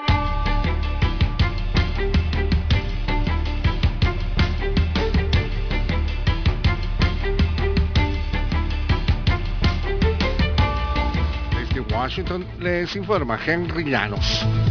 El presidente de Estados Unidos Joe Biden y el presidente chino Xi Jinping hablaron casi dos horas en una videollamada, una conversación que según la Casa Blanca se centró en la invasión de Rusia a Ucrania. La conversación se centró en la invasión sin previa provocación de Ucrania, informó el gobierno estadounidense en un comunicado. El presidente Biden expuso la visión de Estados Unidos y los aliados y socios en esta crisis. Asimismo, el mandatario estadounidense le habría expresado a su homólogo chino las implicaciones y consecuencias en caso de que Beijing suministre apoyo material al gobierno ruso.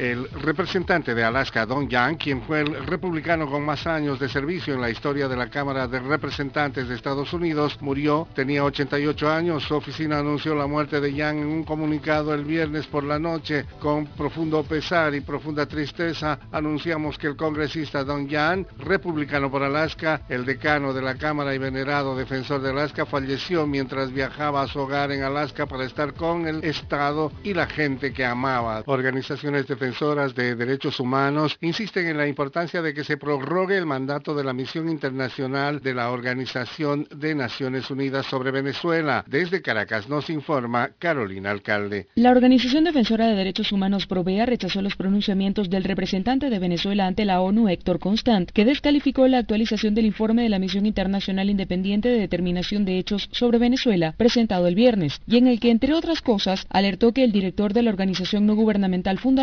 Javier Tarazona, estaría siendo sometido a torturas. Marino Alvarado, representante de Provea, considera que la reacción del Estado venezolano expresa la poca voluntad de rectificar. Carolina Alcalde, Voz de América, Caracas. Un avión chino de pasajeros estrelló hoy lunes en la provincia sureña de Guangxi con 133 personas a bordo y provocó un incendio en la ladera de una montaña, según medios estatales. El accidente del Boeing 737 de China Eastern ocurrió cerca de la ciudad de Wuzhou, en el condado de Teng, según la televisora CCTV. Se enviaron rescatistas al lugar, indicó la televisora que no dio cifras iniciales de muertos o heridos. China Eastern, con sede en Shanghái, es una de las tres grandes aerolíneas de China y vuela a 248 destinos con rutas nacionales e internacionales. Desde Washington vía satélite y para Omega Estéreo de Panamá hemos presentado Buenos Días América. Buenos Días América, vía satélite desde Washington.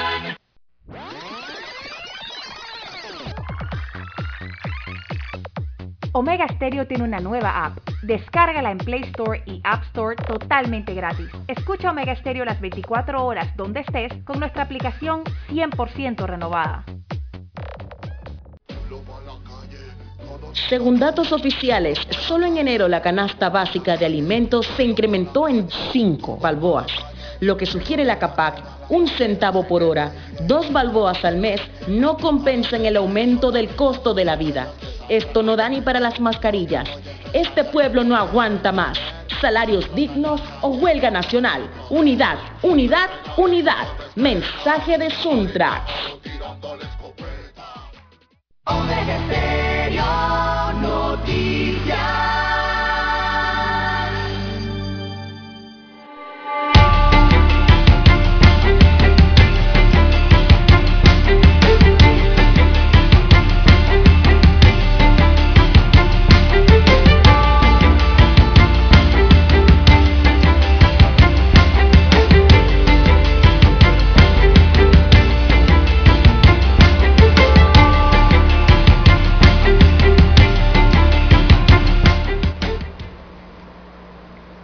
Bien, amigos y amigas, avanzamos. Ya son las 7.05 minutos. Bueno, don César, para eh, complementar lo que estábamos tocando, bueno, el sonido tiene una velocidad próxima a 1200 kilómetros por hora. 1235. En condiciones normales, ¿no? Mientras que la luz, también que es rápida, viaja a una velocidad de 300.000 kilómetros por segundo en el vacío. Que Más rápida. rápido. ¿ah? Imagínense esos misiles que está utilizando Rusia. Eh, según los informes técnicos, viajan a velocidades increíblemente altas, superando por 10 veces la velocidad del sonido. 10 veces la velocidad esa que usted acaba de mencionar. Viajan esos misiles hipersónicos llamados Kinsal en el ejército Bueno, ruso. entonces quiere decir, don César, que esos misiles están viajando a cerca de 11.000 kilómetros por hora. por allá arriba. Si el avión, sí, si el avión que los lanza va a Mach 2.8, que eso es más No. de 2.000 kilómetros por hora, más de, rozando los 3.000 creo, kilómetros por hora, eh, va. imagínese usted, si ya va a esa velocidad en el avión cuando lo lanza y agarra 10 veces más velocidad que el sonido del misil, óigame, eso es indetectable, imparable prácticamente, don Juan Habrán baterías antimisiles que lo, lo detecten Yo y lo dudo, paren. yo dudo mucho que habrá, haya una batería antimisiles que pare eso, don Juan de Dios. A esa velocidad que va ese misil. Eso no es lo que va. Por eso que usted ve en los videos, don César, que los antimisiles tiran ráfagas para ver si lo agarran, Para ver si alguno pega. para ver si lo logran agarrar, porque no hay seguridad fija que le van a dar con un solo un solo antimisil. Sí, según el Ministerio de Defensa ruso, hasta ahora se han realizado dos ataques con estas nuevas armas, eh, que están siendo muy criticadas a nivel internacional, ¿no? Una la utilizaron contra la base militar en la región de Sitomir, en Ucrania, y otra eh, contra un almacén de combustibles y lubricantes en la localidad de Konstantinovka, también en Ucrania, en los últimos días. Así que este, el uso de estos misiles han sido confirmados por Ucrania, no han sido confirmados por Ucrania. Rusia dice que sí los ha utilizado y por eso existe preocupación en el occidente debido a las características que poseen estos misiles hipersónicos que le otorgan evidentemente mayor letalidad y mayor poder destructivo eh, eh, a estas armas especiales, ¿no? Que están siendo utilizadas en esta guerra entre Rusia y e Ucrania en este caso. Son imparables prácticamente, no pueden ser alcanzados por los sistemas antimisiles, según veo las características aquí. Tremenda generación de armas, don Juan de Dios. Qué letalidad. Y una lástima que se estén utilizando entonces para destruir cosas, ciudades, destruir personas. Una lástima, ¿no? Es que los rusos le han ido subiendo la intensidad a los ucranios, Lara. Como quien dice, si no se rinden, la cosa va a ser peor, ¿no? Así es. Qué Eh, ocurre en las próximas horas. armas de gran precisión está utilizando Rusia, tiene gran poderío de armamento, la verdad es que sí. Bueno, en otras notas, en esta mañana el, el ciudadano Israel Baloy, eh, conocido en el barrio como Feo, murió en un confuso incidente en el que también resultó herido un cabo de la Policía Nacional en un lugar conocido como el Hueco de Nueva Libia, en el corregimiento Ernesto Córdoba Campo. La Policía Nacional indicó que el hecho se registró luego que unidades policiales recibieran una llamada sobre la actitud sospechosa de dos personas en un supermercado cerca de ahí. Los delincuentes dispararon contra una unidad de la Policía Nacional y huyeron. Y en su escape se desploma uno y cae al pavimento botando sangre por la boca. Murió junto a él, dice aquí la nota, murió. Junto a él fue encontrada el arma con la que disparó contra la policía y un pasamontaña. La causa de muerte deberá ser ahora investigada durante la necropsia rigor, donde fue llevado el cadáver de Feo luego de que los peritos de criminalística y de medicina legal culminaron la diligencia de levantamiento. La unidad de la Policía Nacional herida fue llevada a un hospital donde se recupera luego de ser herido en un brazo. Se conoció que Garibaldi pertenecía a la pandilla Bagdad que tiene ramificaciones en distintos puntos del país enfrentó a la policía y ahí está la consecuencia. Son las 7:10 minutos, señoras y señores. También dando un repaso a las policías. Carlos Barioto Pérez Rivera murió por las heridas causadas con arma de fuego en un hecho de sangre que ocurrió el fin de semana, el sábado, amanecer domingo, en el sector de La Batata de San Martín de Pacora. Los llamados sicarios sorprendieron a Pérez al llegar hasta la casa y disparar contra él. Pérez formaba parte de la organización criminal conocida como los HP, que opera principalmente en este sector de la capital y que tiene como líder al buscado Carlos Roberto Aguilar Becerra, alias Robert, que no ha sido localizado todavía, don César. Destaca hoy la nota. Así es, las 7.11 minutos. 7.11 minutos eh, de la mañana en todo el territorio nacional. Durante el fin de semana también, don Juan de Dios, en el repaso y la síntesis que hacemos, eh, momentos de, eh, o sea, un duro momento ha pasado la familia Ferrufino, don Juan de Dios, específicamente el ex ministro de Desarrollo Social Guillermo Ferrufino, ya que ha muerto su hijo mayor el fin de semana del exministro Guillermo Ferrufino. Eh, lamentable fallecimiento entonces del joven Luigi Stefano, hijo mayor del exministro, joven de 25 años de edad que luchó contra la adversidad de la vida, dice que padecía de parálisis cerebral y vivía con su madre Katia Ortiz. Así que lamentablemente falleció uno de los hijos del ex ministro. Duro momento entonces para su familia. Bueno, son las 7 12 minutos. Hasta 900 mil dólares de los fondos de descentralización asignados este año al municipio de Arraiján serán invertidos en la construcción de la primera etapa del mercado periférico local. El nuevo mercado, según detalló el alcalde Rolín Rodríguez, estará construido sobre 4.000 metros cuadrados de terrenos municipales localizados en Arraiján Cabecera. Rodríguez detalló que se está a la espera de la aprobación del estudio de viabilidad por parte del MEF para proceder con el acto de licitación pública. La inversión de 900 mil dólares incluye los costos de estudio, diseño y construcción del nuevo mercado.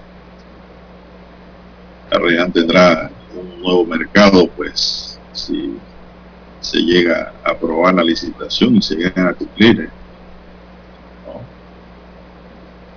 Eso en el distrito. Sí, en el corregimiento cabecera, ¿no? En el distrito, en el corregimiento cabecera. Pero también inauguraron un mercadito municipal allá en Arraiján, pero en Nuevo Arraiján, en este otro sector, don Juan de Dios. Nuevo Arraiján viene siendo Juan de Móstenes Arosemena, eh, el corregimiento, ¿no?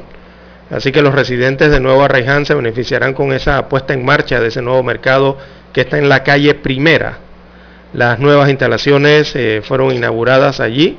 Eh, son iniciativas de la Junta Comunal de Juan de Móstenes Arosemena para llevar alimentos de bajo precio, destacan aquí las informaciones. Así que las instalaciones, allí se venderán legumbres, frutas y hasta pescado, atendiendo el clamor de las comunidades y quieren pescado fresco allá en Nuevo Arraiján. Así que otra instalación que se inaugura, ¿no? Municipal. Una pausa y regresamos.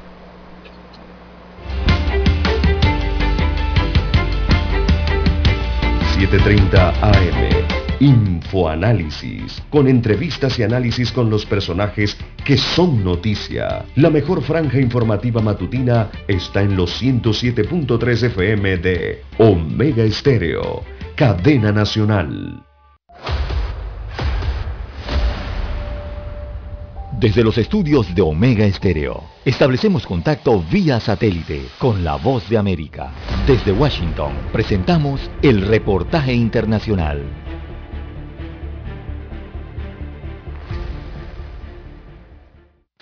Sin cesar se registran ataques en Ucrania y cada vez más cerca al territorio de la OTAN. El más reciente fue en Lviv, una ciudad ubicada a 70 kilómetros de la frontera con Polonia, en la que alrededor de 200.000 personas han sido desplazadas.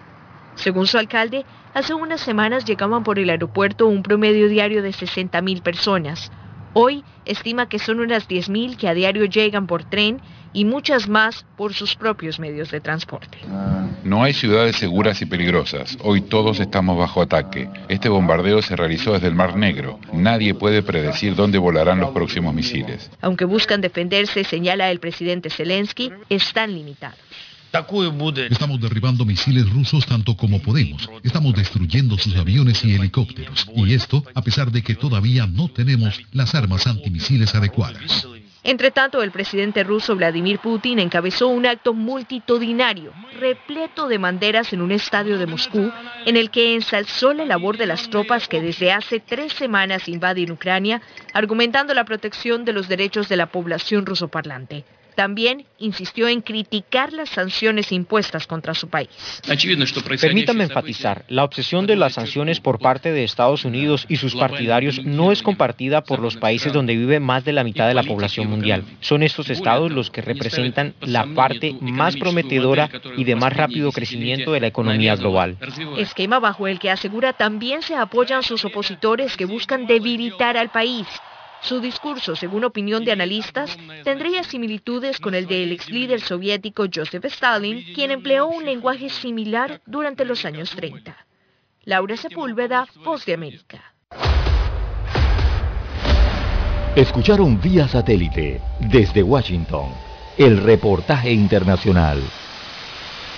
Para anunciarse en Omega Estéreo, marque el 269-2237 con mucho gusto le brindaremos una atención profesional y personalizada. Su publicidad en Omega Estéreo. La escucharán de costa a costa y frontera a frontera.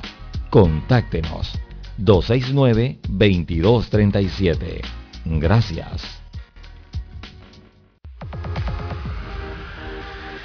Omega Stereo tiene una nueva app. Descárgala en Play Store y App Store totalmente gratis. Escucha Omega Stereo las 24 horas donde estés con nuestra aplicación totalmente nueva.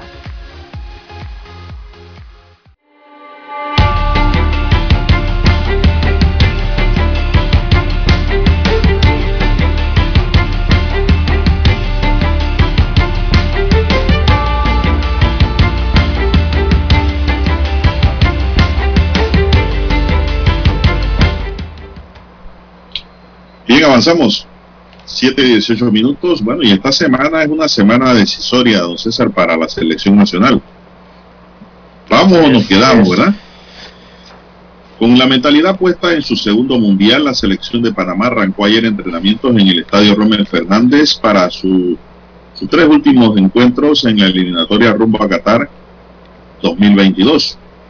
Panamá se prepara para recibir a Honduras el próximo 24 de marzo, o sea, el jueves, en el estadio Romel Fernández Luego visita Estados Unidos el domingo 27 en Orlando y cierra la fase final recibiendo en casa a Canadá el miércoles 30 en el Rommel Fernández. Ya con el equipo eh, completo entrenaron los legionarios Luis Mejía, Rolando Blackburn, Víctor Medina, Alberto Quintero, Ismael Díaz, Orlando Mosquera, Harold Cummings, César Zamudio y Abdiel Ayarza. Ellos realizaron una sesión de gimnasio por una hora el sábado por la noche después de reportarse al hotel para la concentración. Lo importante es que todos estemos dispuestos a ayudar al equipo a buscar los resultados. No me interesa si juego o no, sino que el equipo pueda sacar los tres puntos, comentó Díaz en el entrenamiento. Díaz que no se preocupe, que va a jugar. Va a tener la oportunidad de sacar la casta y la cara por Panamá. Usted va a ver, Lara. Así es, necesitamos de toda esa casta y todo eso. va a jugar, de que va a jugar, va a jugar. Sí, en tres partidos, por supuesto que va a haber acción en alguno de los tres, evidentemente, ¿no? Eh, bueno, eh, eh, como esto lo están haciendo por fases, don Juan de Dios, sobran estos tres partidos, que son los definitorios ya, los decisorios, y bueno, estamos en el inicio del final de esa fase, en la octagonal. Así que hay que arrancar bien, hay que arrancar bien con Honduras, don Juan de Dios. Eh, esperemos entonces victoria de Panamá frente al onceno eh, centroamericano. Bueno, recordemos que Costa Rica está ahí pisando los talones al eh. onceno nacional, don César. Un resbalón y se va a Costa Rica y nos quedamos. hay, que, estar consciente, ¿eh? Así es, hay que ganar todo, don Juan de Dios no nos llevemos de, llenemos de optimismo y de que estamos muy bien, no estamos bien. Es falso. Costa Rica ha hecho sus buenos partidos en, las últimas presentaciones y se nos ha acercado ya casi ahí, Lara, creo que la diferencia es de un punto, ¿no? Eso es lo que tengo entendido. Es mínima. Es mínima. Es decir, si Costa Rica gana sus tres juegos y Panamá pierde uno, listo para la foto mire ese score ese, en la tabla de posiciones. Así que Panamá tiene que, yo diría, ganar los tres juegos, Lara. Así es, eh, asegurar su boleto es ganar. Para el repechaje posiblemente. Sí, ganar los tres juegos y la, esperanza allí de que México pueda empatar alguno. El tema está en la cantidad de puntos que se pueden obtener, ¿no? Eh, estamos hablando de repechaje actualmente de Panamá. Eh, si México gana todos sus partidos. Igual si los gana Panamá. Lo que no hay que estar esperando, don César, es un resultado dependiendo cómo jueguen los demás. Sí, claro que no, hay que ganarlos todos. Hay que ir a ganar. Ganar o ganar. Bien, son las 7.21 minutos. En los próximos días seguiremos comentando sobre el juego, el primero que de esta, de esta serie ya de mes, que será el jueves 24, tengo entendido, ¿verdad? Bien, don Juan de Dios, las 7.22, 7.22 minutos de la mañana en todo el territorio nacional. En las últimas horas también ha llamado la atención e incluso se ha vuelto hasta viral eh, un tema eh, muy doloroso, muy dramático que está sufriendo una estudiante de medicina eh, de aquí de Panamá, que ahora está pidiendo a los panameños, o por lo menos sus allegados están pidiendo a los panameños, a que donen para sufragar los altos costos de un tratamiento que ahora tiene que aplicarse porque fue víctima de un plan todo incluido de cirugías plásticas, don Juan de Dios. ¿Y qué, es lo que, está, ¿y qué es lo que está pasando con esta joven? Eh, que esta joven panameña eh, ahora tiene comprometidas sus extremidades, producto de este tipo de cirugías. Veamos lo que ocurre. Ella se trata, se trata de una estudiante de medicina, de medicina de nombre Mayra Sánchez, de 22 años de edad eh, acudió hace meses a Colombia, aquí al país vecino, para realizarse un procedimiento estético, el cual no le favoreció y le trajo complicaciones a causa de la negligencia o supuesta negligencia de un presunto cirujano plástico o médico estético. Así que un familiar cercano a esta joven afectada eh, dio a conocer la situación de Mayra, a través de las redes sociales. Se conoció que la joven ingresó en la unidad de cuidados intensivos con shock séptico y ahora debe enfrentar un costoso tratamiento de más de 150 mil dólares para salvar sus extremidades. Así que Sánchez eh, es otra de las eh, eh, damas o féminas que se suma a la lista de mujeres que señalaron fueron estafadas y que nunca viajaron a realizarse las cirugías y otras jóvenes que fueron víctimas de la mala praxis popular, plan todo incluido, como le llaman, de cirugías plásticas en Colombia.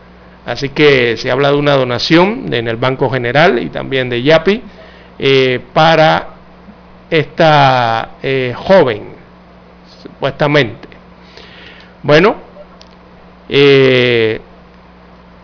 esto es lo que aparece hoy en el Mi Diario, eh, que recoge esta información en sus planas nacionales. Bueno, eso le queda, César, al resto de las panameñas que se hacen ese tipo de cirugía, le queden como ejemplo para que tengan mucho cuidado con esos de planes todo incluido, porque usted se va a poner en manos de desconocidos.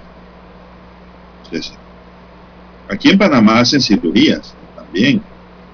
Aquí tenemos buenos cirujanos plásticos. Pero se van a Colombia porque dicen que ya les sale más barato. Más barato. Entonces lo barato sale caro. Ahora esta joven, ¿a quién le va a reclamar? ¿Ante qué justicia va a reclamar? Si hubiese sido cirujano de aquí o una clínica en Panamá, ella hubiese tenido todo el derecho de poder reclamar, demandar, denunciar, querellar, en fin, todos los derechos que le garantiza la territorialidad a una persona que se sienta víctima de un hecho. ¿Qué problema? ¿Tiene el número de cuenta ahí para que lo conozca la gente, Lara? Eh, veamos rápido, si no cerré la página. Bueno, si aparece una cuenta del Banco General eh, a nombre de Ana Núñez, eh, cuenta 0472 99 3532 12-8 es el número de cuenta bastante extenso ¿no? del Banco General eh, para donaciones Eh, bueno, don Juan de Dios, bueno, situaciones que ocurren. Ya estamos apoyando. Sí, y a toda, bueno, mira, estudiantes de la de facultad de, de, una facultad de medicina aquí en Panamá, estaba en su último año ya de, está en su último año de, de facultad para obtener entonces el título de médico. Y bueno, le ocurre esta situación. No hay que dar solidaridad humana, Lara. Ella por quizás eh, mejorar algo pues en su vida, en su anatomía, no sé, o corregir algo, pues, se ha encontrado con este problema que si no llega a la cifra, número indicado Lara, y eh, puede, puede, puede tener consecuencias terribles. Sí, porque se trata de un shock séptico. Ajo, eso es infección. Eso es una infección, Lara. Una infección grave. Es que se le infectó. Sí. Bien, se nos agotó el tiempo, Lara, 7.27 minutos. Queríamos seguir hablando, pero se acabó el tiempo, dice Dani. Dani Araz nos acompañó en el tablero de controles. En la mesa informativa les acompañamos. César Lara. Y Juan de Dios Hernández Sanjur. Gracias, señoras y señores. Sigan en, en sintonía de Omega Estéreo porque ya viene el equipo de Infoanálisis.